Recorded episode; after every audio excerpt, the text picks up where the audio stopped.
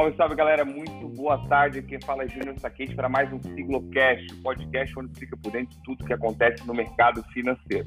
Como a gente havia comentado, iam ter alguns episódios bônus e hoje será o nosso primeiro episódio bônus, está sendo gravado dia 17 de dezembro, quinta-feira. Vai ser publicado aí nos próximos dias. Hoje temos a presença de, um, de uma grande celebridade, digamos assim, no mercado financeiro. E daqui a pouco a gente vai apresentar ele. Primeiro, o sócio que sempre participou conosco no fechamento. Fala, Jean, tudo certo por aí? Tudo jóia, tudo tranquilo, Júnior. Beleza. E Eber, como é que tá Itajaí? Tudo tranquilo? Tudo tranquilo, Júnior. Estamos aí para mais um encerramento de ano e com uma presença ilustre hoje. Vamos embora. Então, hoje, quem é nosso convidado, nada ninguém menos, né? Como a gente comentou até quando foi. Ah, quem a gente vai chamar para o fechamento para encerrar com chave de ouro, assim, para terminar 2020 tranquilo e começar 2021 já com, com perspectiva. Foi unanimidade, Henrique Breda, gestor do Fundo Alasco, Henrique, que é formado em engenharia, começou no mercado financeiro informalmente em pessoa física em 2002, 2005 se profissionalizou. Em 2005, 2015, desculpa, junto com Luiz Alves Paz de Barros, nada menos que ele, fundaram aí o Fundo Alasca, que quem entende um pouco de investimento falou em Alasca, todo mundo sabe que existe, cara. Não, tem, não existe ninguém. Qualquer pessoa que entende um pouquinho que poupança não é investimento que existe, vai conhecer o Alasca. Tudo certo, Bredan? Pô, tudo certo, um prazer aí, o time aí da Siglo, um prazer falar com vocês. É, a gente já se falou algumas vezes, mas como podcast ainda não. Então vamos é. se vai ficar bom se ajudar as pessoas. Estamos aqui para ajudar. Essa, essa é a ideia. Como esse ano que não teve um ano atípico que começamos a usar o Zoom, Zoom, Zoom, ou podcast, a gente disse, vamos se adaptar a essa metodologia e ficou até um pouco mais fácil o contato, a questão de logística, tudo tranquilo. A ideia do podcast de hoje é fazer, como, como estamos no final do ano, aí, falar um pouquinho do ano 2020, algumas coisas de 2021, foi um ano bem, bem desafiador para todo mundo, tivemos uma grande entrada de CPFs na Bolsa, o que que movimentou bastante o mercado financeiro, fez também que a gente começasse a trazer conteúdo para pelo menos a pessoa ter uma noção básica sobre o que está acontecendo. Breda, queria saber de ti, uh, quais foram as lições que esse ano trouxe? Teve, com certeza, nesse período teve o maior acerto de, porra, acertei, uh, essa foi gol de placa, e teve aquela, putz, entrei errado, ou fiz alguma coisa que não, que não deu muito certo. Como é que foi essa, esse ano para vocês? O ano de 2020 ele vai ser marcado com certeza na história como um ano atípico, é, mas não tanto. Quem tem 10 anos de mercado vai, já passou por alguns eventos né, parecidos. Né? Se a gente voltar 10 anos para trás, em 2010, 2011, foi um pouco nervoso por conta dos Estados Unidos. Os Estados Unidos teve downgrade, é, isso mexeu um pouco com os mercados, existia a conversa do double dip, né? os Estados Unidos iria entrar de novo numa recessão severa. Voltando um pouquinho mais para trás, a gente teve 2008, 2009, com crises bem feias. E avançando um pouco o assunto, 2013, 2014, 2015 foram anos de queda na bolsa, foi bem feio. Isso foi um, um horror sem fim, né? 36 meses ruins, isso machuca muito. Aí depois a gente veio de uma recuperação forte, recuperação cíclica que começou em 2016, com grandes sustos no meio do caminho, o Brexit em 2016, depois a eleição do Trump também, também assustou. A gente teve em 2017 o Wesley Day, 2018 a gente teve greve dos caminhoneiros, deixou o mercado bem nervoso. Depois, no final do ano, a própria eleição. 2019 também foi bem Vimos que era começar também, né, em 2018, né? Ali finalzinho sim, ano, né? Sim, é, não, não teve descanso. 2019 foi trade, foi trade war. e 2020, é. é, as notícias negativas da pandemia, na minha opinião, seria algo ruim de mercado, existe incerteza. Mas a grande lição, o que me marcou, foi uma grande surpresa eu, eu até disse esses dias numa conversa com outros amigos, foi, foi a compaixão dos políticos, a grande preocupação deles em salvar as vidas das pessoas e fecharam tudo. Esse negócio de fechar tudo, fechar loja, fecha shopping, obriga a fechar fábrica, e aí você tem montadora é obrigada a dar férias coletivas, você passar o cadeado na porta das fábricas né, tudo claramente por conta da preocupação altruística dos políticos, né? Isso foi uma surpresa muito grande. Então isso é, provocou o que dizem bem talebiano, né? Isso provocou o tal do Black Swan, foi um cisne negro, foi um susto enorme.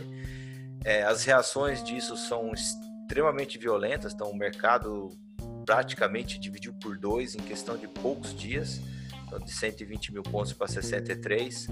O dólar deu uma disparada violenta, então no começo do ano de 4 chegou quase a flertar com 6, né, 5,90, alguma coisa assim.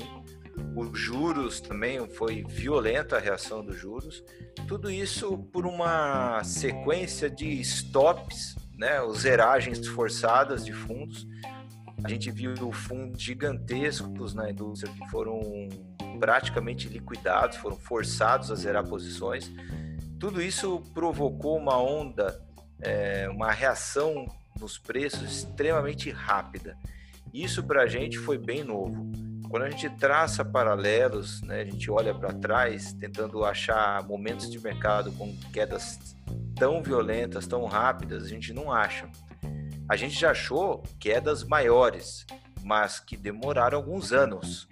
Você ter é, tudo concentrado em duas semanas, três semanas, isso para a gente foi bem novo quais foram os impactos nos mais variados portfólios que a gente tem? Embora o pessoal fale o Alasca, o Alasca ele não existe.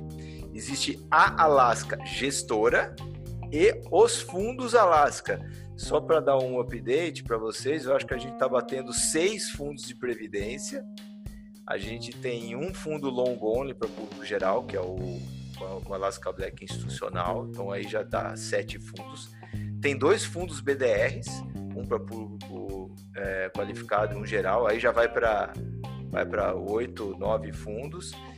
Tem um multimercado, Alaska Range, pouco conhecido, que está mais, tá mais dentro de casa, com dinheiro de sócio. A gente está né, ganhando corpo nele para marketear mais para frente. Então já vai para uns 10 fundos e a gente tem aí mais uns quase 10 fundos de públicos específicos, carteiras administradas e fundos exclusivos de algumas famílias. Então a gente enxerga que dentro de casa a gente vê uns 20 fundos. Aí quando o pessoal fala o Alasca, eu fico com medo. Qual que será que é? Deve ser o pior. Então, numa janela de curto prazo. Se o cara tá falando do Alasca, deve ser o pior. Então, assim, quando a gente separa os portfólios, aquilo que é long only ou vamos falar assim, o fundo simples de ação puro, que é a maior parte do que a gente tem sobre administração. Hoje a gente deve estar ao redor de 14 ou 15 bi sobre administração e aproximadamente 2,4 bi é a família BDR. Então todo o restante é long only, é fundo de ação puro, que é muito a filosofia do Luiz Alves, é, que ele fez a vida inteira e onde está a maior parte do, do patrimônio da Alaska. Nessa estratégia, onde a gente segue muito a linha do que é conhecido como velho investing, né? É você fazer uma análise profunda do ativo, né? mergulha dentro da empresa, analisa tanto tempo quanto for necessário antes de investir. Às vezes você fica dois anos, três anos analisando e, e, não vira, não vira investimento. E algumas outras vezes, seis meses de estudo vira investimento. Eu tenho alguns exemplos, né?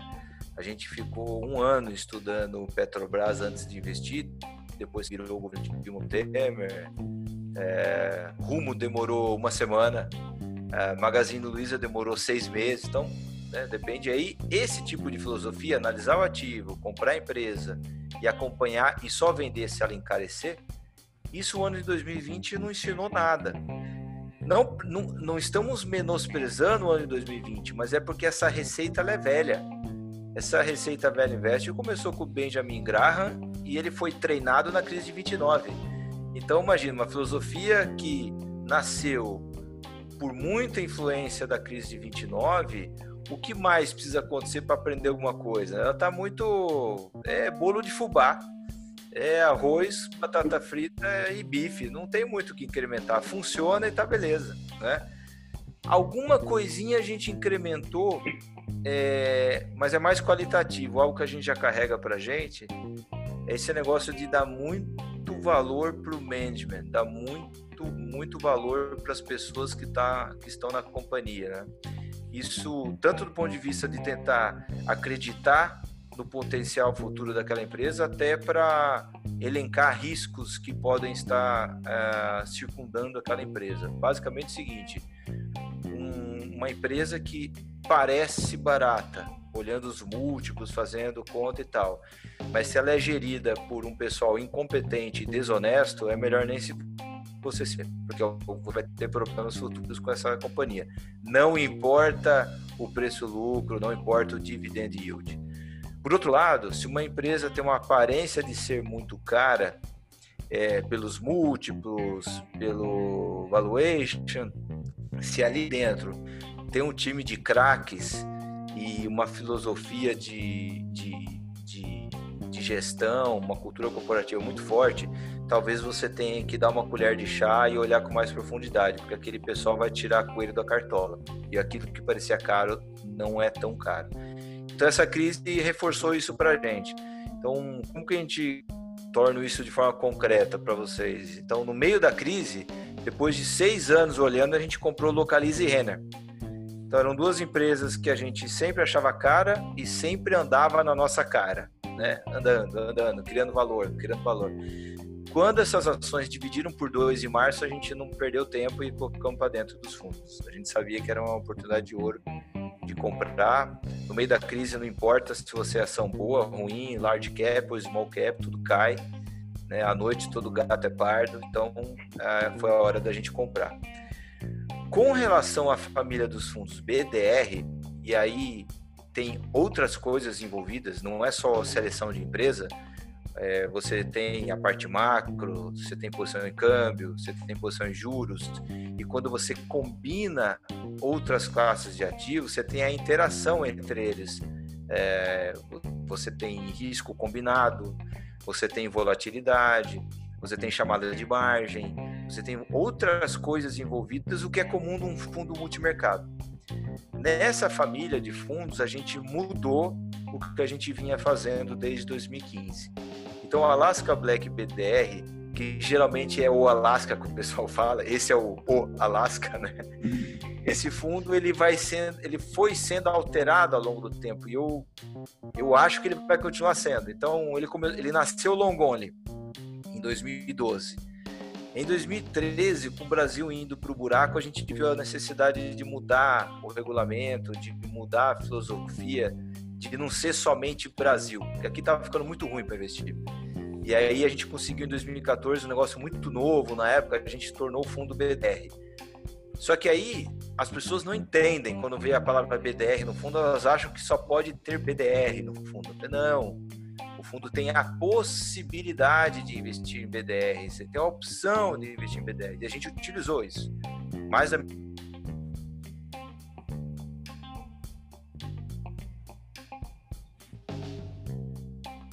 Ficou mudo ou sou só eu que tô. Ficou, ficou mudo, Breda, só um segundinho. Oi?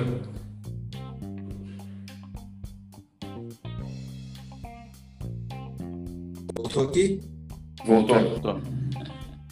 Então, Parou na parte do, parou na parte do BDR, do, das pessoas que não sabiam que era só IBDR, podia ser, podia ser só alguma coisa BDR, possivelmente. Tá, eu volto.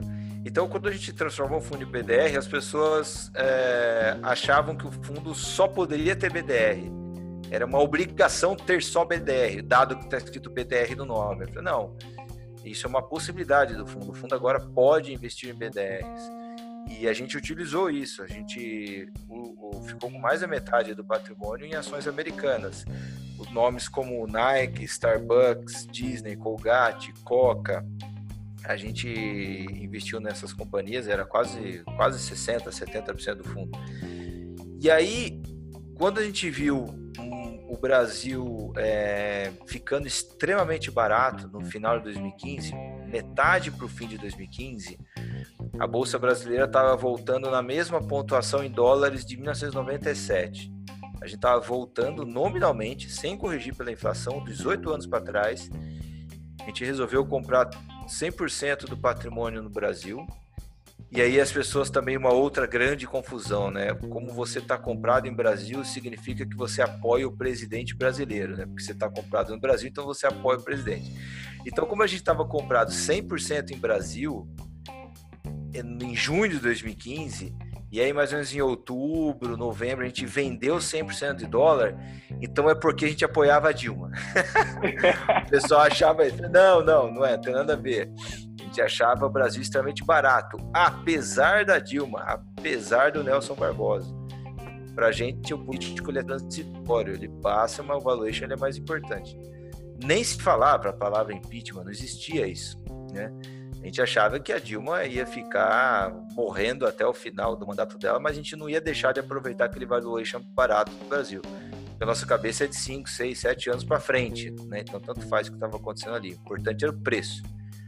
E aí, janeiro de 2016, a gente começou a ver toda aquela tese nossa de Brasil em dólares é, muito barato começou a ter apreciação. A bolsa bateu 9 mil pontos no dia 21 de janeiro, começou a subir. Só que a gente ficou com medo de uma mudança estrutural que poderia acontecer no Brasil, que era a nossa famigerada taxa de juros alta poderia ser cortada. Não de uma forma é, populista ou desestruturada, como a gente é, chegou a cogitar na época do Tom Bini, mas de uma forma ok, né, baseado em reformas. O Temer estava dando vários indícios que ia seguir uma agenda de reforma. Começou aquele documento Ponte para o Futuro. Acho que a Ponte para o Futuro vai ser equivalente à carta aos, aos brasileiros né, de 2002 do Lula, quando a gente olhar para a história. E aí a gente falou assim: olha, se o juros sair desse patamar de dois dígitos, é, 14,25 na época, para é, inimagináveis 7, é, o câmbio pode subir. Né? O dólar pode subir porque o carrego da moeda brasileira perde a pio, né? o gringo pode trocar o real por alguma outra moeda emergente e aí a gente pode ter uma desvalorização do dólar. E a gente estava vendido no dólar. Então, como que a gente faz para manter essa exposição na bolsa brasileira em dólares, a gente acredita na valorização em dólares, portanto você tem que estar comprado na bolsa e vendido no dólar, e com esse meio medo, essa possibilidade do dólar se, se desvalorizar por causa da queda dos juros. Ah, então vamos vender juros. Os juros, ele acaba sendo a proteção para o dólar, e o dólar combinado com a bolsa é a nossa visão cíclica. E assim veio sendo feito né, basicamente de 2015 até janeiro de 2020, os juros foi sendo cortado de forma estrutural, então baseado em reforma, tudo certo. O câmbio no Brasil ele foi sofrendo pressão, então o dólar ele foi tendendo a subir, apesar de 2016 e 2017 ter, ter, o real ter se valorizado, o dólar caiu. A gente, né, existia essa, essa sombra, esse medo.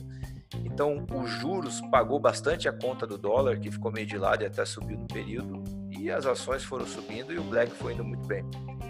Quando chegou no olho do furacão dessa pandemia, ali em março, nada funcionou. Então, o, a bolsa desvalorizou, o dólar subiu, tudo bem, normal, isso aí acontece. Só que os juros, que era para nos proteger, na verdade, ajudou ainda a nos afundar. Quando a gente viu aquilo, assim, não, aí não é aceitável. Essa lógica nossa de cinco anos, ela tem que funcionar. Se ela não está funcionando, o errado está a nossa forma de combinar isso. E a forma mais barata é, ao longo do tempo de você se posicionar nos ativos é via os futuros, né? Se você quiser combinar com bolsa, então futuro de dólar, futuro de juros e tal. Só que se dá tudo errado ao mesmo tempo, fica extremamente caro. E aí era melhor você estar tá exposto via opção. Então você quer apostar que o dólar vai cair, você compra put de dólar.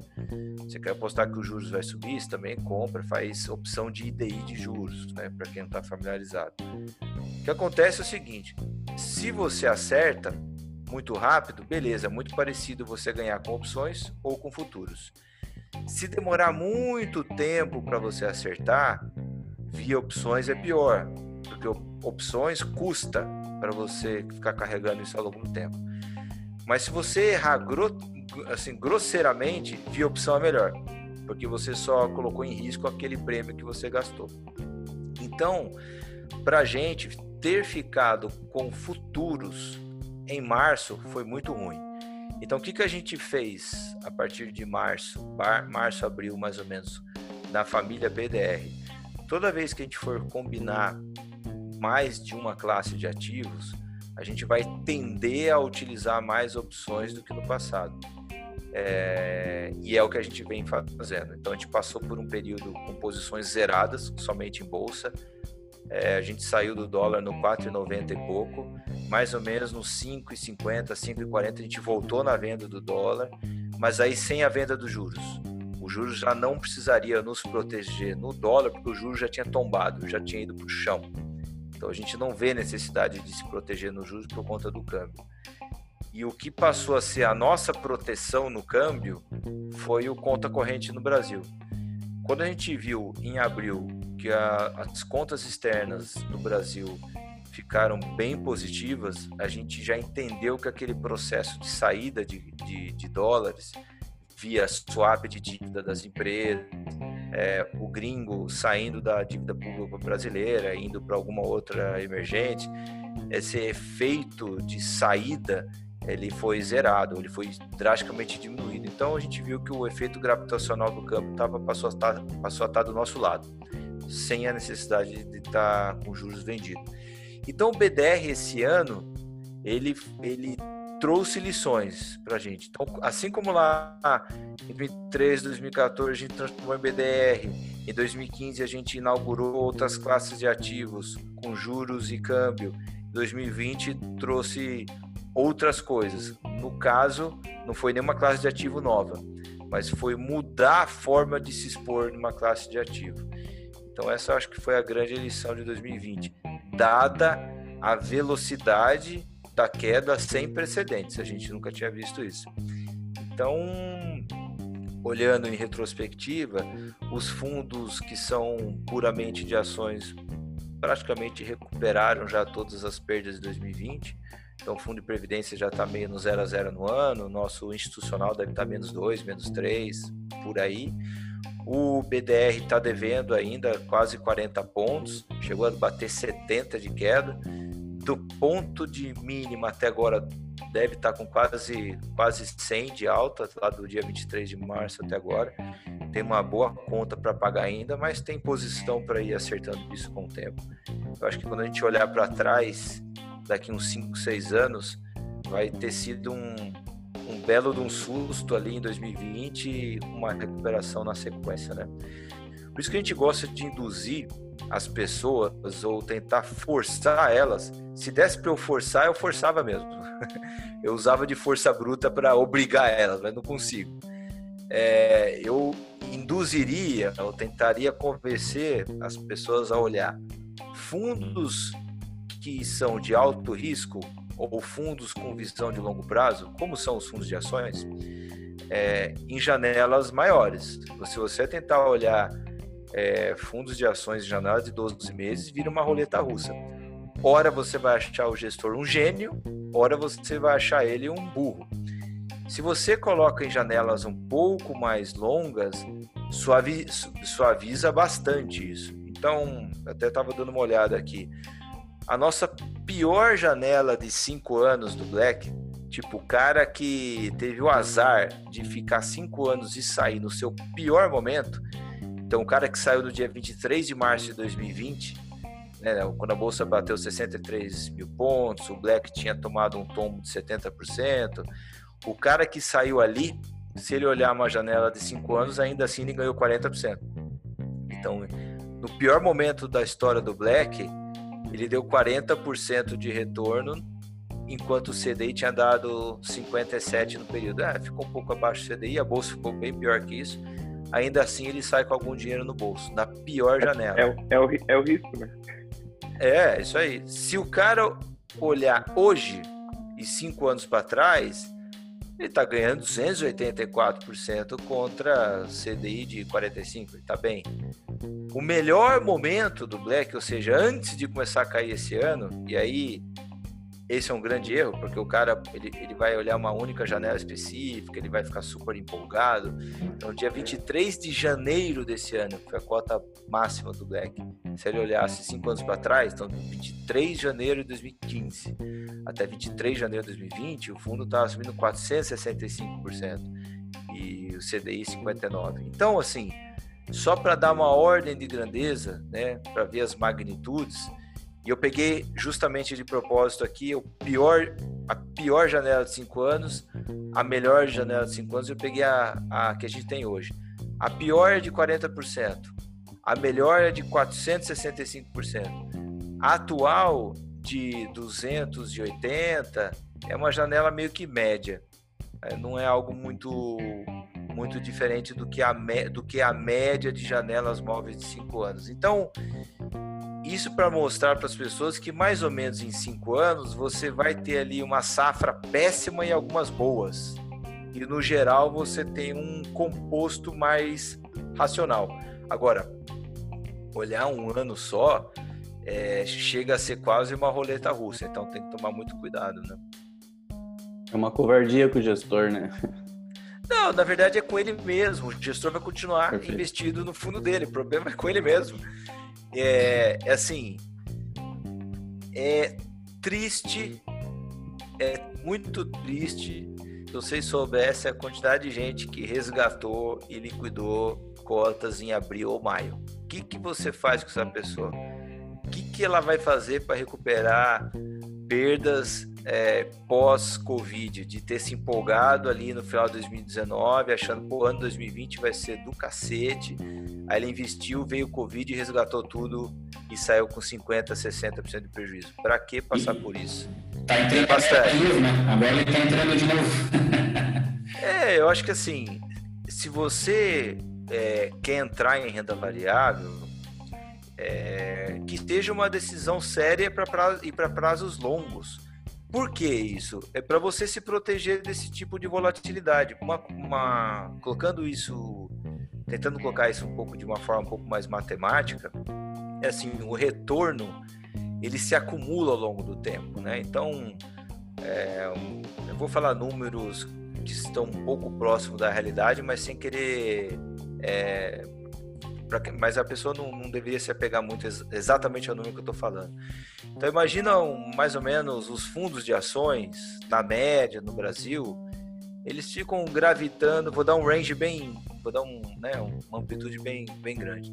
Os fundos de ações ficam gravitando alguma coisa entre 13 até 20% ao ano de retorno, na média. Então, só para facilitar a conta, vamos pegar 15. Então, na média, os fundos de ações conseguem dar mais ou menos 15% ao ano de retorno. O que, que significa 15% ao ano? É mais ou menos você duplicar o capital a cada 5 anos. Então, passou 5 anos, você duplicou, passou 5 anos, você duplicou de novo, já deu 4 vezes. Passou mais 5 anos, você duplicou de novo, então já vai para 8. Aí você passou mais 5 anos, duplica de novo, você vai para 16 vezes o capital, mas passou 20 anos. Só que esse 15% é, é uma média de retorno, né? No meio do caminho você teve altas de 50%, quedas de 20, altas altas de 30, queda de 25. E o que quer dizer isso? O retorno vai se acumulando ao longo do tempo, mas a volatilidade não. A volatilidade é, um, é uma pancada só, é, ela não se acumula. Então, é, se você der tempo para o retorno se acumular, a volatilidade pode levar embora tudo aquilo que você ganhou né, em pouco tempo. Então, a volatilidade negativa, né, no caso a vol para baixo, porque vol para cima ninguém reclama, a, a, queda pode limpar o que você ganhou em dois, três anos, mas a queda dificilmente limpa o que você ganhou em 10 anos, 12 anos, porque o, o retorno vai se acumulando. Então, é, você dar tempo é uma proteção para você mesmo. Para a gente, tanto faz. Eu continuo no fundo. Eu estou lá desde 2012 e pretendo ficar a vida inteira. Então, é, é, o problema é de quem aperta o gatilho, né? Só que o gatilho é uma arma apontada para sua cabeça, cara. Esse é o problema. Até aproveitando isso isso que tu está falando agora, né, que é, está totalmente relacionado com a, com a visão, né, visão de curto e longo prazo. Uma vez você fez uma postagem de um, de um texto no Instagram, acho que foi até você quem escreveu, eu achei fantástica a, a analogia que você é, utilizou né, com a parte de investimento, como dirigir um carro no escuro, né, apontando as lanternas para baixo ou para frente. É isso aí. Quando volta para o chão, você está pilotando no curto prazo, né, acaba gastando mais tempo, energia para desviar dos buracos, tem, tem uma, uma condução mais suave, mas que caso apareça um muro um grande buraco na frente, vai ser muito difícil conseguir se desviar. Né? Quando você dirige com as lanternas para frente, que seria estar focado no longo prazo, você acaba passando por vários buracos, mas que as lanternas para frente dão mais condição de ver as curvas e os muros lá na frente, né? Então, isso fazendo isso permite você fazer os ajustes na direção, né? Então, até usando esse texto, é, como é que você vê a estrada para a economia brasileira em 2021? Então, 2021 é um trechinho da pista. A gente olha, a gente olha 5, 6 anos para frente, né? E aí, assim, é, eu poderia escolher dois tipos de abordagem. Né? Tem uma típica, que a maioria das pessoas usa, e tem uma que a gente gosta mais atípica, eu poderia falar para você mais ou menos da agenda do Congresso para o ano que vem, reforma tributária, isso pode ser bom para o mercado.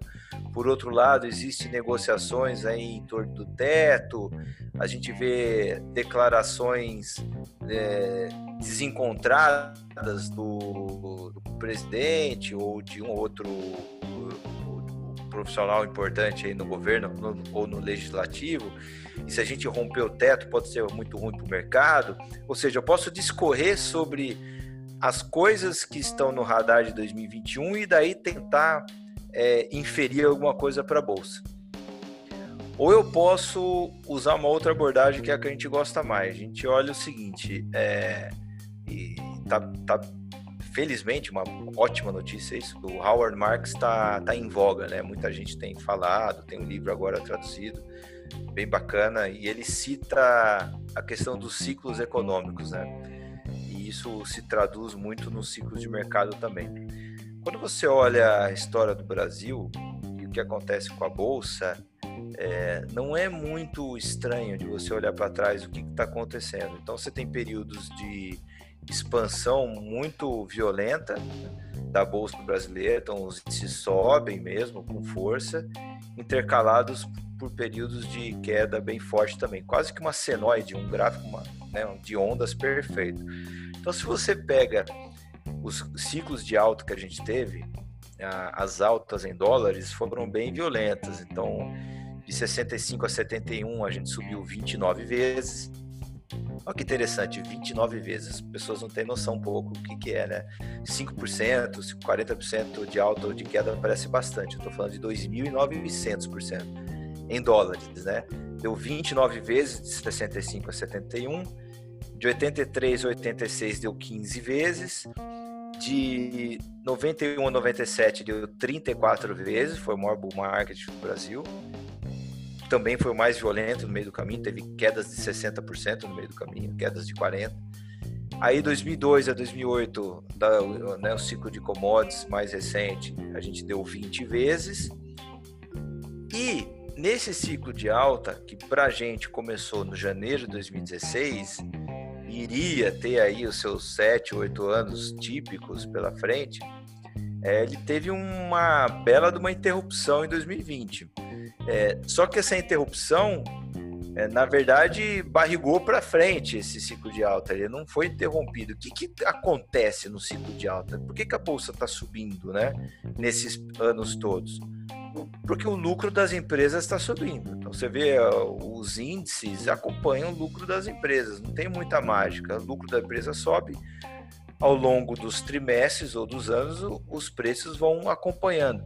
Não todas exatamente, você tem algumas bolhas isoladas. Então, as ações do, do, do subiram sem as empresas dar lucro, algumas ações não sobem, é, apesar do lucro da companhia estar tá subindo, mas isso depois se conserta com o tempo. Tanto a bolha quebra, quanto aquela ação que fica barata por muito tempo, ela corrige. Eu acho que uma, uma ação que está corrigindo é a Vale, para cima, né? O lucro está muito forte, a ação não andava, agora está indo. Mas no geral, no agregado, os índices inteiros, quando você soma todas essas carteiras, elas respeitam bastante essa regra de o índice sobe porque o lucro das companhias está subindo. E o que, que faz o lucro das empresas subir? É, aí você começa, então vamos achar na razão fundamental. O que, que faz o lucro das companhias subirem? É uma, o que faz subir é uma combinação de ganho de, de mercado dessas empresas que compõem a bolsa, o índice, que é um grupo específico de empresas. Não são líderes setoriais, empresas muito grandes, não é todas as empresas brasileiras que são listadas, né? Tem mais de 8 milhões de CNPJs no Brasil, empresas listadas tem 400, empresas que negociam são 200, empresas que estão no índice é 70, tipo, não é nada. Então, uma combinação de ganho de mercado dessas empresas com melhora da economia, sem sombra de dúvida, depende de uma melhora da economia. E o que está acontecendo de 2016, 2017 para cá? Tem acontecido uma melhora cíclica da economia brasileira com exceção de 2020, uma pancada forte para trás, praticamente em todos os países. Mas se você tirar aquele trim, aqueles dois trimestres ali desesperadores, né, de 2020, pegou um pedacinho do primeiro e principalmente segundo trimestre, todo mês a gente está vendo uma melhora no CAGED, uma melhora no nível de emprego e uma melhora sequencial no PIB. Essa melhora ela vai jogando cada vez mais pessoas para dentro do mercado de trabalho. A hora que você tira uma pessoa do desemprego, ela começa a receber um salário, ela começa a colocar suas contas em dia, então ela paga dívida, ela volta a consumir, ela voltando a consumir, você tem maior faturamento das companhias, né? você tem maior geração de caixa das empresas, elas começam a investir novamente expandir loja, expandir fábrica, isso você tem um, um quase que uma profecia autorrealizável, né? Mais contratação, mais aceleração da economia e tal. Só que a gente precisa, o Brasil precisa e depende de um input externo importante. O Brasil não tem poupança suficiente, é, seja para investir ou, ou, é, para tocar os projetos grandes do Brasil, a gente precisa acessar poupança externa, a gente precisa de um fluxo de capital externo. E coincidentemente, quase que cravou década redonda ao longo do tempo as décadas vão se alternando né, entre é, o que acontece com o fluxo de capital. Então, vou dar um exemplo bem simples, é, tentando deixar bem, bem fácil de entender. Basicamente, existe um grande fluxo de capital no mundo, uma grande correnteza que, de, de dólares, né? Ou o capital ele volta para o centro do mundo, ele volta para os Estados Unidos e para países é, é, desenvolvidos. E quando o mundo está mais incerto ou quando existe mais aversão a risco, o dinheiro volta para o dólar, volta para ficar em caixa ou vai para os Estados Unidos. Ou o mundo começa a ficar mais propenso a tomar risco, seja porque os Estados Unidos já cansou de crescer, ou porque emerging markets ficou muito barato, e aí você tem a reversão desse ciclo. E aí o dinheiro começa a sair do centro do mundo e começa a ir para os mercados emergentes. Se você olhar o começo dos anos 2000, quando você teve aquela década de 90 fortíssima para os Estados Unidos, foi espetacular e culminou com a bolha é, da internet. E no caso dos emergentes, culminou com a quebradeira dos emergentes. Na década seguinte, reverteu. Então você teve no começo dos anos 2000, né, de 2000 até 2010, arredondando, você teve muito dinheiro indo para os emergentes e o dinheiro saindo dos, dos países de centro, saindo dos Estados Unidos. E culminou é, no, no reverso do final da década de 90. Década de 90, o que, que era? Final da década de 90, emerging markets é podre, Estados Unidos é top. Né? Virou uma bolha estourou, aí inverteu. O que, que aconteceu em 2010, 2011? o papo era: Estados Unidos é podre, double dip e emerging markets estão decoupling, estão se desacoplando e estão virando safe haven. Né? Não deu outro, estourou, estourou o emerging markets, que era o final da história do emerging markets e era o começo da história americana de novo. E aí você teve de 2011 com um downgrade dos Estados Unidos até 2020, aí na minha opinião, uma subida espetacular dos Estados Unidos e um declínio do emerging markets. Para mim, a marcação agora foi eleição americana e agora vai inverter. Eu acredito que essa, essa década que vem pela frente, de 2020 a 2030, é, é a década de emerging markets. E começa a ficar uma década cansada para os Estados Unidos. Está tudo já bem caro, está tudo super inflado, está tudo muito bem nos Estados Unidos. Inclusive o dólar está muito caro, então isso cansa. Isso fica difícil para você ganhar a partir daí. E quando virou, viramos a página da eleição americana, foi um marco. E tanto faz se fosse o Trump que ia ganhar ou se, é, ou se fosse o Biden. Eu até escrevi no Twitter brincando, né, que um cara perguntou para mim assim, pô, Breda, quando é que mercado, quando é que você acha que o mercado vai voltar a andar? Eu falei assim, ó, depois da eleição americana. E aí ele perguntou assim para mim, pô, mas se der o Biden? Não, eu acho que o mercado anda no Brasil. Tá, mas se não der o Biden, se der o Trump, eu também acho que anda. Mas como assim? É só virar a página? Eu falei, ah, é igual o Chicó, né? Do alto da Compadecida. Eu não sei, só sei que é assim. Tirou da frente o evento, anda. E você vê que o mês passado entrou 30 bi na Bolsa Brasileira e ninguém explica direito por quê. Não tem nada a ver com o Bolsonaro, não tem nada a ver com o Guedes, não tem nada a ver com o Maia, a gente não aprovou nenhuma reforma, não tem nada a ver com a gente. O dinheiro entrou aqui por quê? Porque o Brasil de repente ficou bonito? Ou porque de repente o Estados Unidos ficou feio? Não, o ciclo, o ciclo se reverte, ele não é eterno. Os Estados Unidos não vai crescer para sempre. O S&P não vai numa linha reta para 5 mil pontos. O Brasil não vai ficar de lado, não vai ficar afundando eternamente. Aqui ficou barato, a moeda ficou competitiva. E aí o, o dólar começa a procurar outros lugares para poder ter retorno. Por acaso, o Brasil é um barquinho pequenininho e irrelevante nessa história, não tem nada a ver com o Brasil também, não tem mérito nenhum nosso, absolutamente nada. Simplesmente começou a vir dinheiro para cá, assim como está vindo todo dia na bolsa. E isso ajuda a completar a história do ciclo. Isso vira uma profecia autorrealizável. Quando esse dinheiro vem para cá, isso viabiliza IPOs. Então, essas ofertas de ações de empresa, é, o cara capta na bolsa um bi, dois bi, majoritariamente de gringo. Esse dinheiro pula dentro do caixa da companhia, que acabou de listar as ações. Essa empresa vai comprar terreno, vai construir, vai fazer um galpão logístico a mais, vai fazer mais uma fábrica, mais um shopping, mais lojas, contrata gente, contrata mão de obra, contrata pedreiro, peão, é, vendedor, contrata tudo. Então isso aí ajuda a puxar a economia. E vai ter um uma bucha, né, uma esponja que vai absorver muito capital no Brasil, na minha opinião, que são os projetos do ministro Tarcísio. Acho que 2019 e 2020 é, foram anos de, de começar a colocar muito projeto, muita, muito edital de, de licitação de pé. E eu acho que a gente vai ver uma enxurrada em 2021, 2022 de desestatizações concessão, é, privatização de aeroporto, a gente vai ver muita coisa. E aí isso atrai capital, é, esse dinheiro entra num aeroporto, ele vai ser obrigado a reformar alguma coisa, a estender é, mais berços, esse tipo de coisa. Isso puxa a indústria de cimento, puxa a indústria de aço, a Gerdau começa a vender mais, ela entra com o terceiro turno, contrata gente, e dali a pouco esse cara que recebeu um salário a mais compra uma TVzinha a mais lá no site da Magalu, a Magalu continua vendendo no e-commerce e a roda gira. Então, assim. Ô, Breda, é, interrompendo um pouquinho, assim, engraçado essa escalonar a economia inteira, assim, desde o princípio básico, tu comprar numa loja, num comércio, como ele chega lá no final, como esse dinheiro retorna.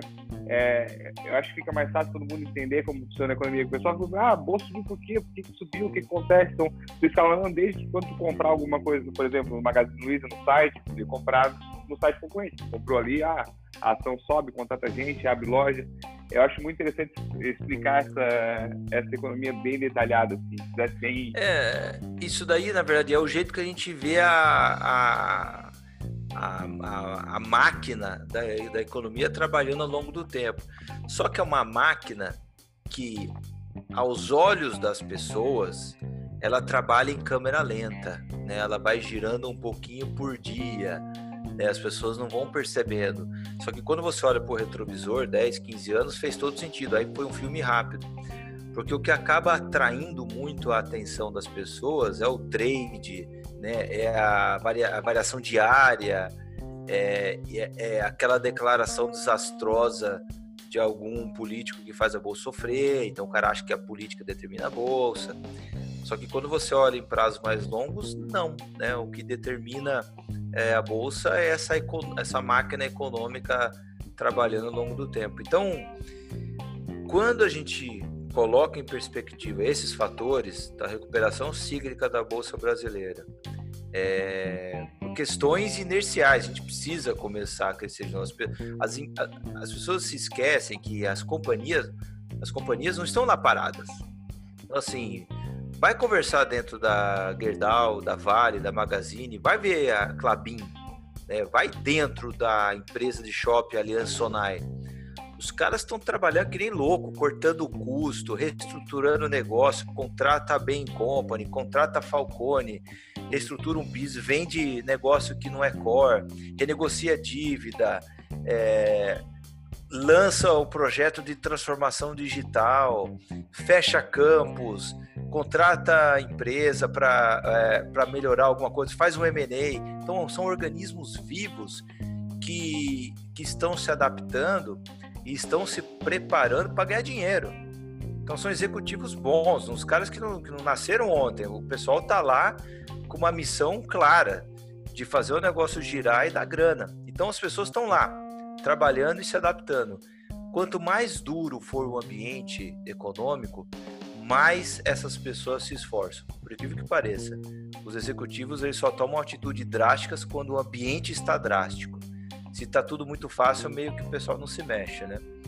Então, o próprio ambiente conturbado do Brasil faz com que as empresas se preparem para a porrada que vai vir na frente.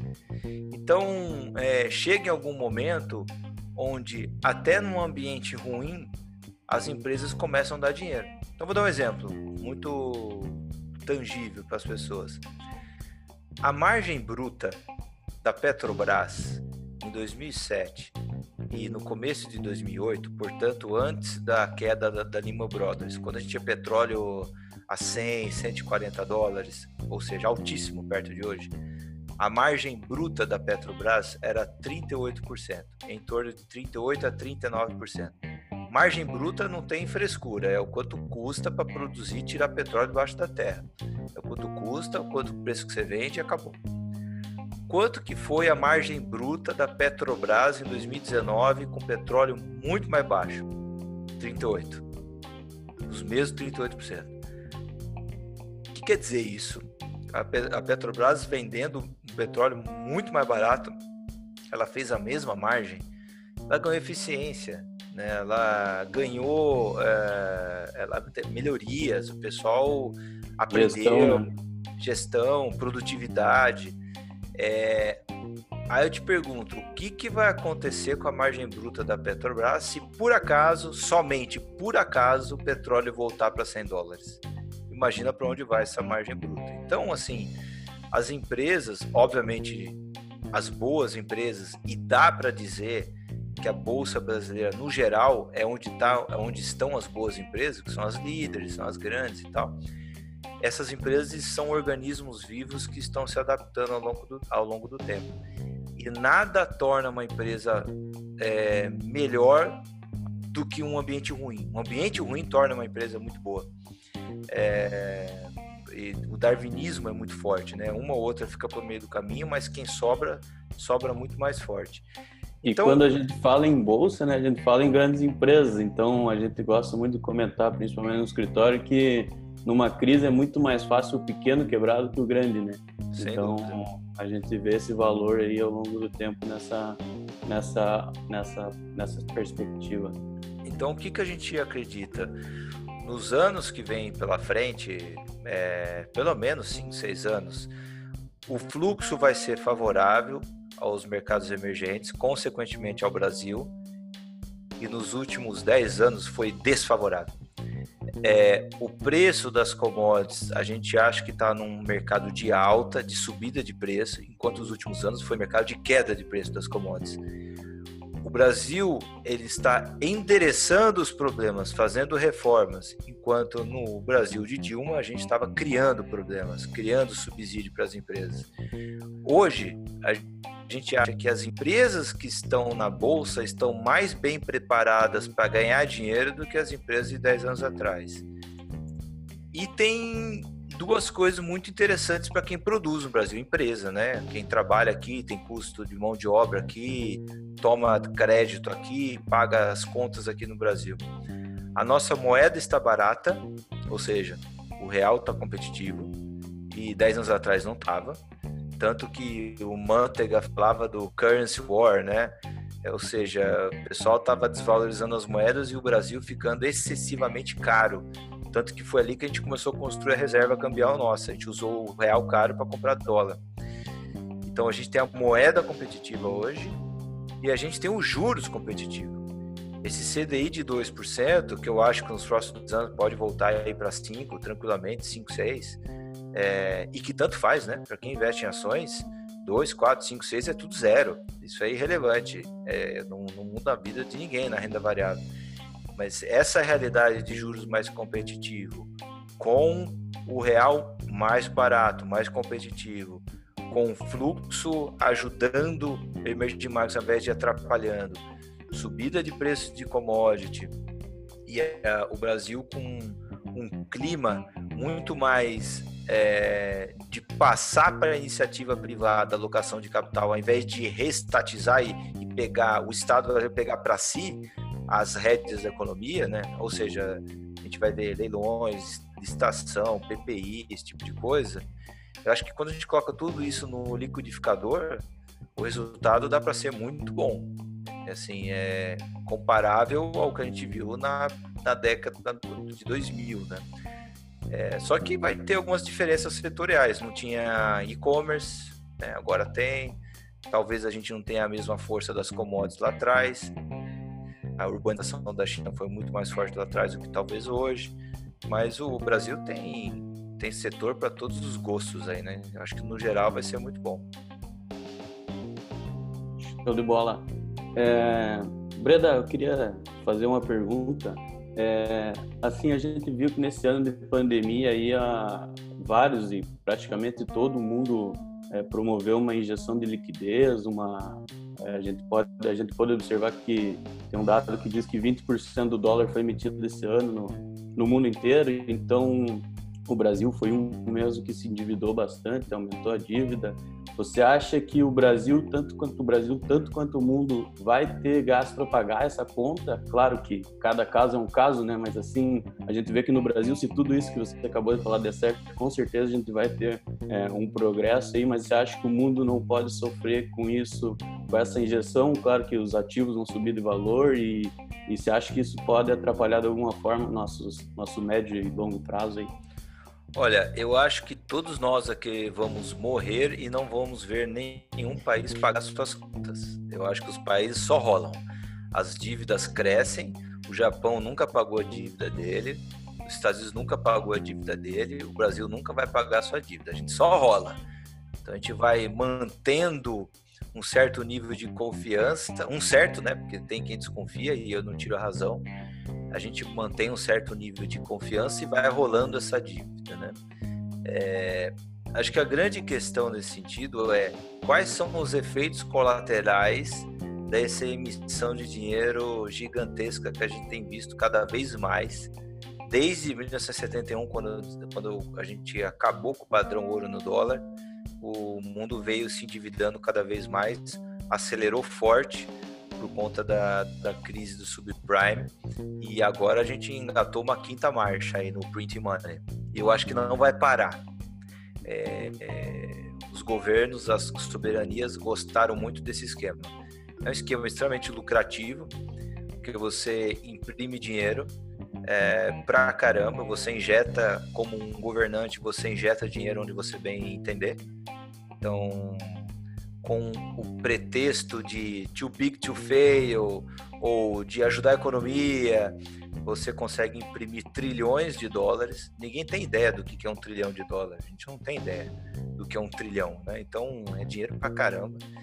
Eles injetam da forma que quiser, em quem quiser, né? E ninguém vai reclamar, porque é, é, é um grande Silvio Santos, né? Quem quer dinheiro, ninguém reclama, né?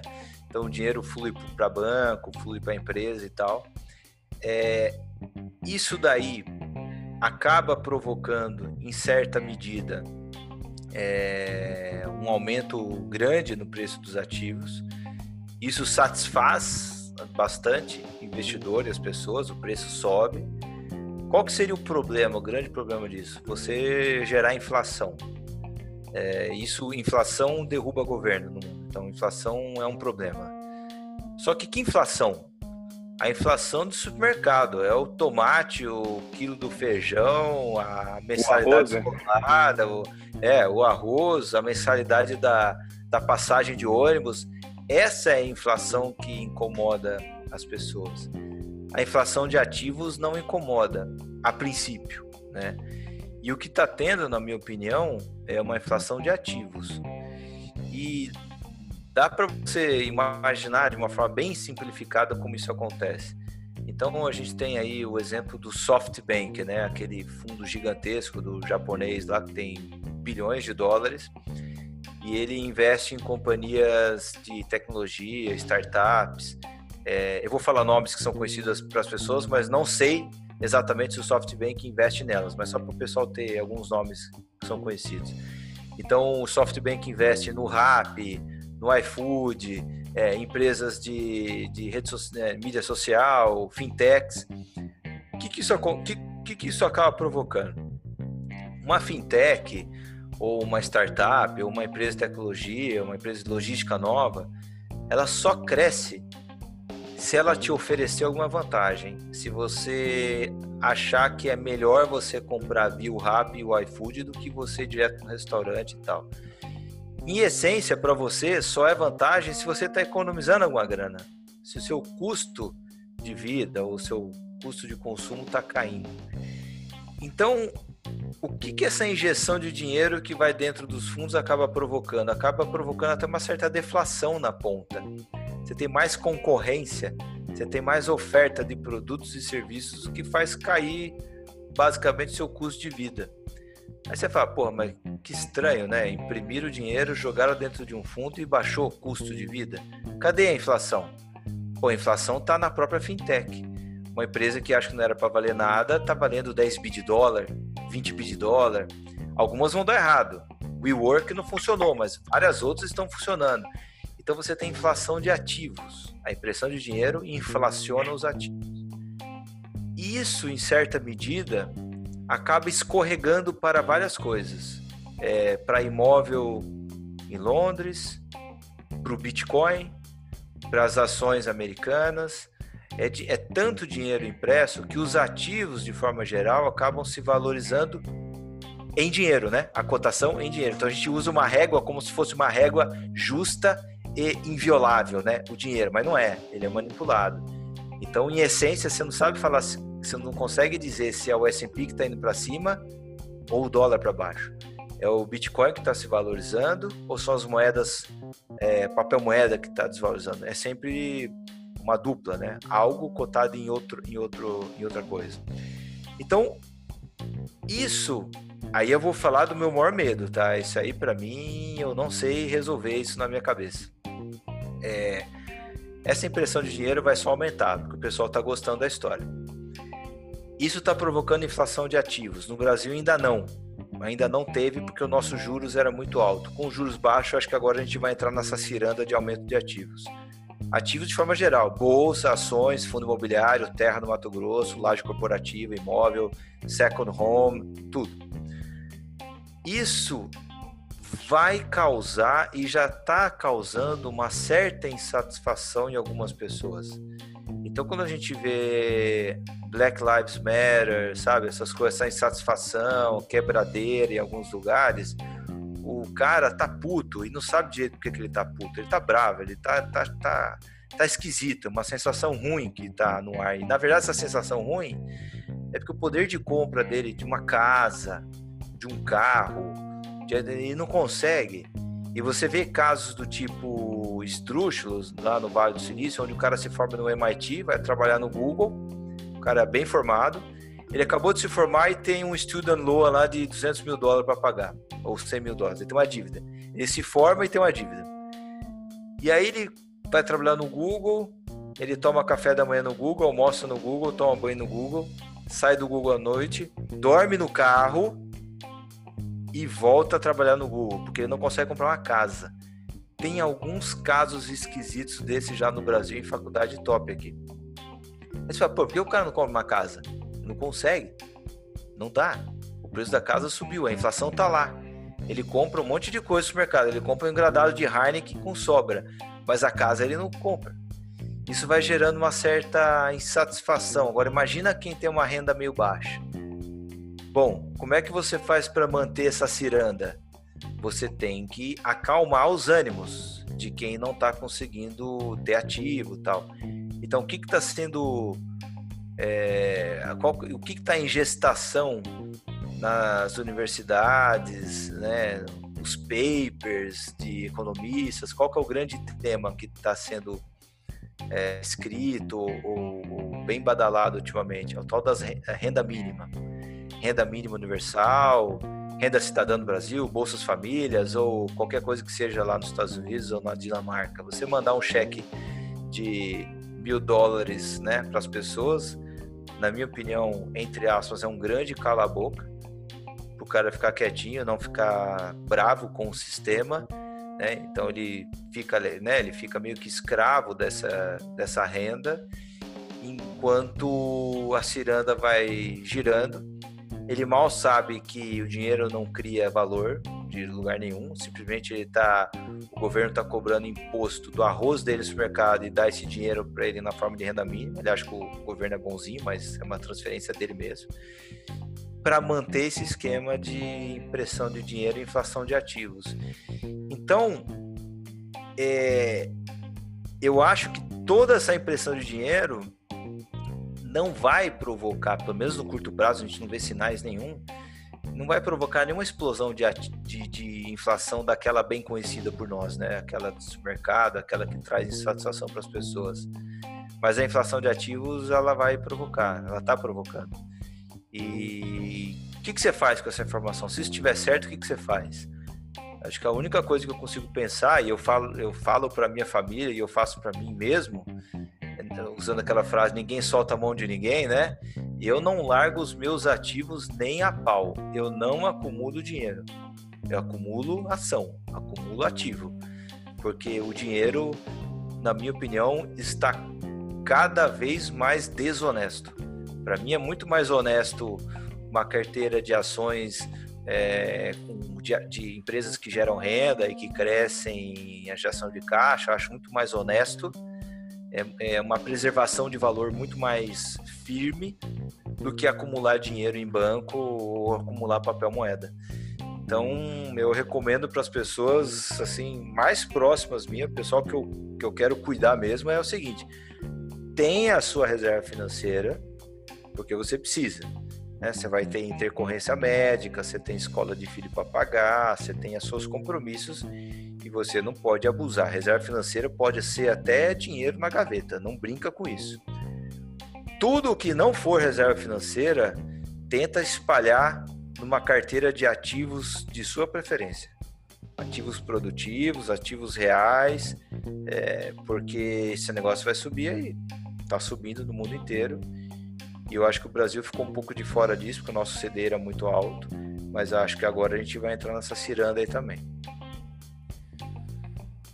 Excelente essa, essa tua colocação, Breda. Até a próxima pergunta que eu quero te fazer, acho que tu já respondeu uma, uma parte dela, mas até tirando todos os desafios, né, que, que vocês aí da, da Alaska passaram esse ano, acho que o ano 2020 foi um ano de, de, de muito aprendizado, mas olhando para 2021, né, quais seriam os conselhos que você dá para quem está querendo começar a investir e para quem já está no mercado, começou a investir agora, né? Eu acho que assim, é, é eu colocaria o assunto investir em ações, pode ser tanto em ações diretamente ou em veículos de ações, no caso do fundo, tanto faz. É, eu, colocaria, eu colocaria essa decisão na mesma classe de decisões que eu chamaria de decisões importantes da vida. Né? Então, é, por exemplo, vou casar ou não vou casar? Vou ter filho ou não? Né? Que curso eu vou fazer na faculdade? Eu vou ser arquiteto, vou fazer música ou quero seguir o que eu acho que é o meu dom, que é medicina? Né? Esses tipos de decisões eu vou chamar bem, simples, bem simplificadamente como decisões importantes da vida, né? É, são decisões que requerem muito exame de consciência, muito compromisso seu.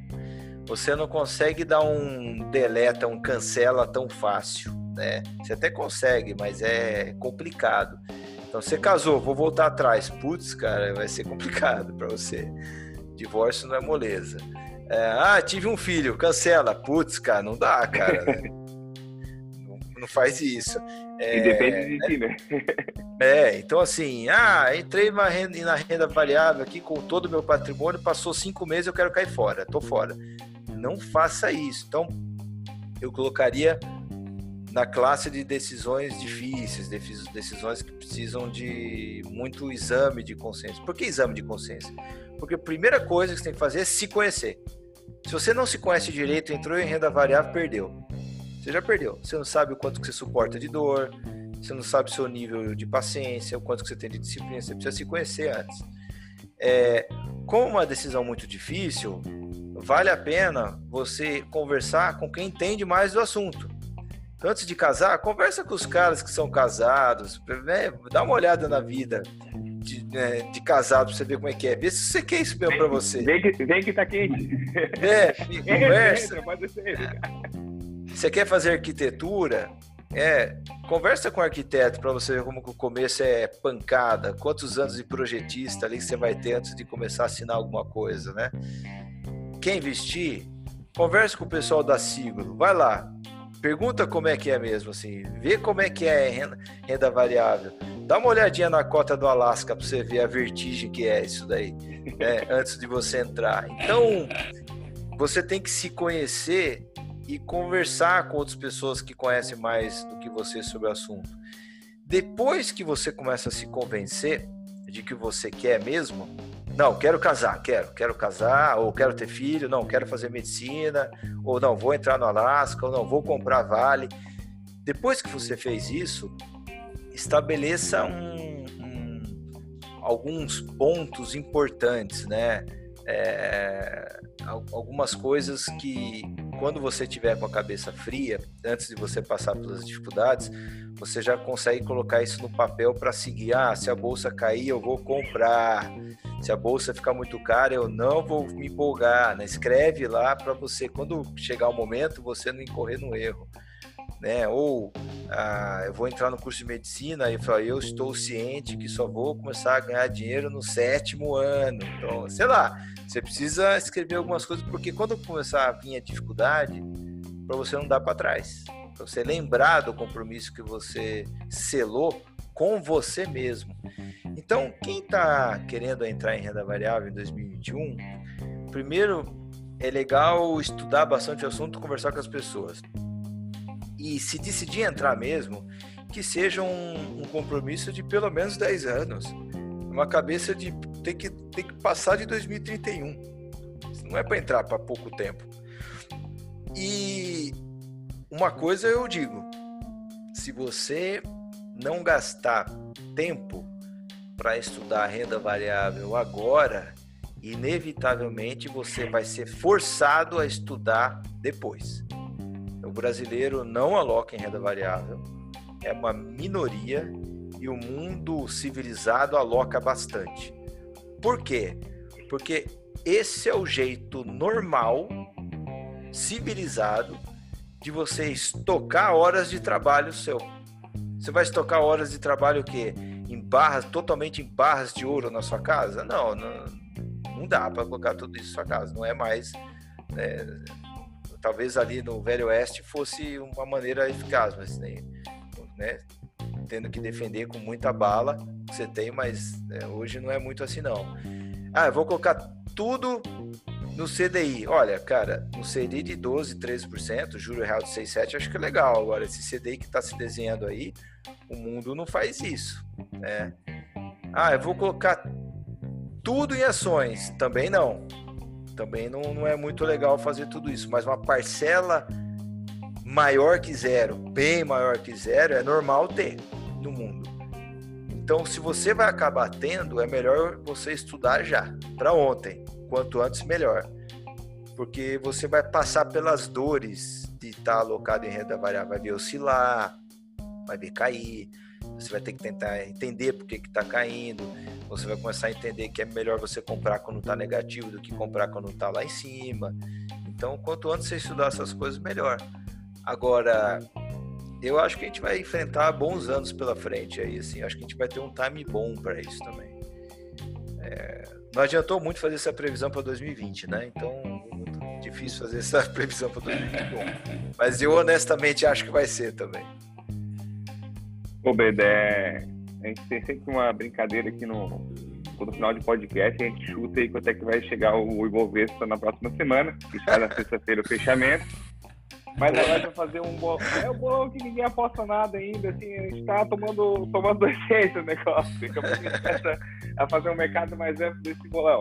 Mas a ideia agora é Ibovespa para dia 30 de dezembro. Eu vou começar com a minha aposta para chegar na tua no final para dizer, ah, foi influenciado pelo que ele falou. Então, cada um vai falar e a tua fica no final. Pra... Só, só, só para tu saber, Breno, eu já acertei duas semanas seguidas. Viu?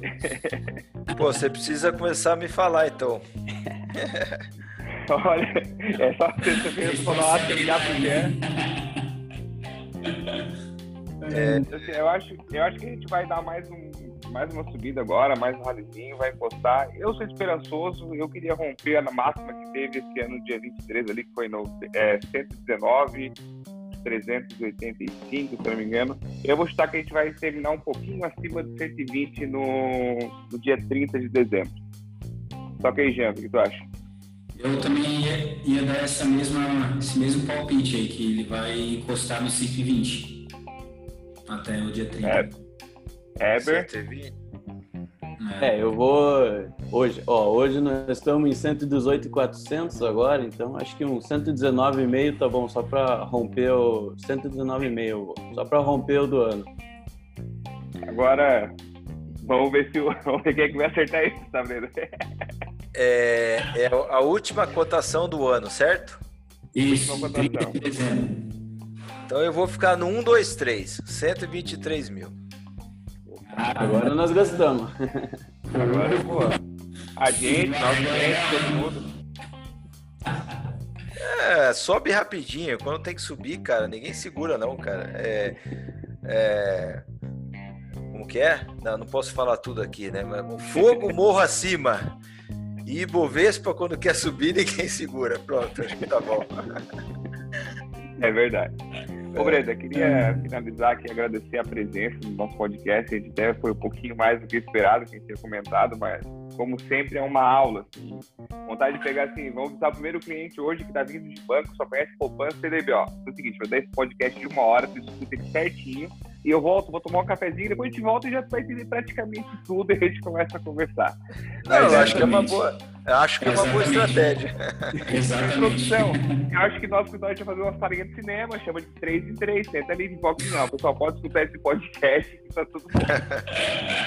Mas eu, eu acho que essa, é, essa ideia de trazer economia na essência, entender que a economia é um ciclo, é, a gente não, infelizmente a gente não teve no Brasil, eu particularmente estudei no colégio público, no, no a gente não tem educação nenhuma financeira. É. Na faculdade, quem sabe o curso que tu faça, tem algum tipo de alguma coisa, matéria, tal, tal. Mas é, o brasileiro falta isso. Não, não é culpar quem não investe na bolsa, que a gente não vê na nossa cultura.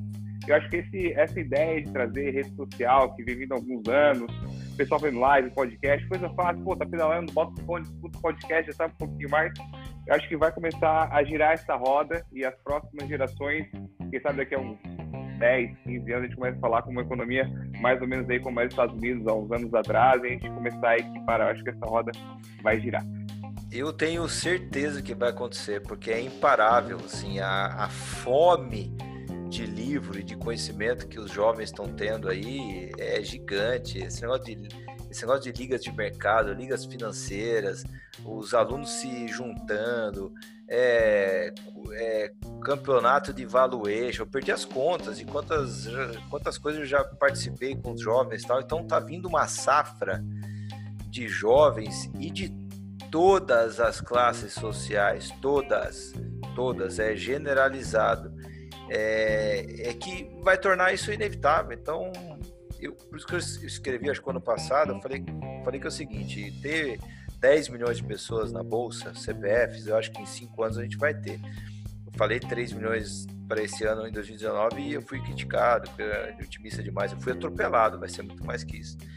Meu, meu único ponto, assim, ponto de preocupação é, é fazer com que essa migração, que é inevitável, seja feita de uma forma consciente, porque um cara que pula de cabeça na bolsa achando que é festa do caqui, ele pode ser esterilizado, né? Então é, a gente tem que meio que pegar um pouco na mão de uma turma por ele e por nós, pela gente mesmo, porque quanto mais pessoas que sejam bons jogadores de bolsa, estão lá estão investindo, escolhendo bem as empresas e tal, você tem mais liquidez no mercado, você tem mais participante, o mercado mais líquido, mais pungente, vai atrair mais empresas, mais empresas listadas, a gente tem mais opção de investimento. Pô, eu ganho pra caramba se, empresa, se mais pessoas vão para a bolsa. Bolsa fica melhor. Eu tenho mais opção de investimento. O cara não precisa nem vir fundo, vai para a bolsa, mas faz direito. Não entra para morrer, né? entra para jogar direito. Então, acho que é o que a gente está fazendo aqui, né? Eu e o problema que a gente vê, às vezes o cara entrou aí esse ano, ganhou dinheiro, tá se achando rei, né? E daqui a pouco, a hora que o negócio ficar de verdade mesmo, que a brincadeira ficar mais séria, né? Porque quem entrou depois da crise é macaco ganhou dinheiro ali, né? Comprou qualquer coisa, dobrou de, dobrou de preço e já era, né? Mas agora, agora eu acho que começa o verdadeiro desafio aí para a gente é, encontrar o que tem valor e o que não tem, até mesmo nessa linha de, de, crescimento dos ativos, valorização dos ativos. Aí agora é hora de separar o que, vale de verdade e o que não vale de verdade. A vida vai ensinando, cara. Eu tô com ações desde 2002, já tomei cada capote, aprendi cada coisa e sempre aprende alguma coisa nova. Então, ele vai aprender. De cedo ou tarde ele aprende. Quando souber tudo, Aí ele fica velhinho, se aposenta e entra outro cara que não sabe nada. E continua o jogo. Breda, mais uma vez a gente quer te agradecer pela, pelo teu tempo, pela tua disponibilidade, pela aula, né, como o Júnior falou, que você deu para nós. A gente espera, próximo de 2020, a gente possa fazer um, um evento presencial, né, você estiver visitando aqui o sul do Brasil, a gente trazer aqui para Florianópolis ou Itajaí, até mesmo Tubarão, onde a gente tem escritório também, em Santa Catarina, para você dar aula para os nossos clientes também. Vai ser um prazer. Eu que agradeço o tempo de vocês e torço muito aí para vocês encostarem aí na audiência do Stock Pickers. Vamos incomodar o Salomão lá. Olha, acho uma boa. Beda, obrigado mais uma vez. É agradecendo toda a aula que tu deu. É bem interessante essa, essa ideia que a gente sempre comenta, que a gente tem um acesso direto com os gestores e realmente isso acontece, uma coisa que a gente veio de banco e no banco a gente não conseguia ter esse acesso tão direto e agora a gente consegue dar essa ideia. Vamos encerrar que passou um pouquinho do lado, tem que fazer o fechamento da rádio na cidade de Tubarão agora também, que eu faço fechamento de mercado. Vai lá. É morning call, é fechamento de mercado, é podcast. Agora tem que. A, a, a, agenda já está cheia, só falta a audiência começar a crescer gradativamente agora. É, vai acontecer. O trabalho de vocês está muito bom, muito bom. Parabéns. Valeu, Benda. Obrigadão, tá? Um forte abraço. Obrigado. Abração. Tchau, tchau.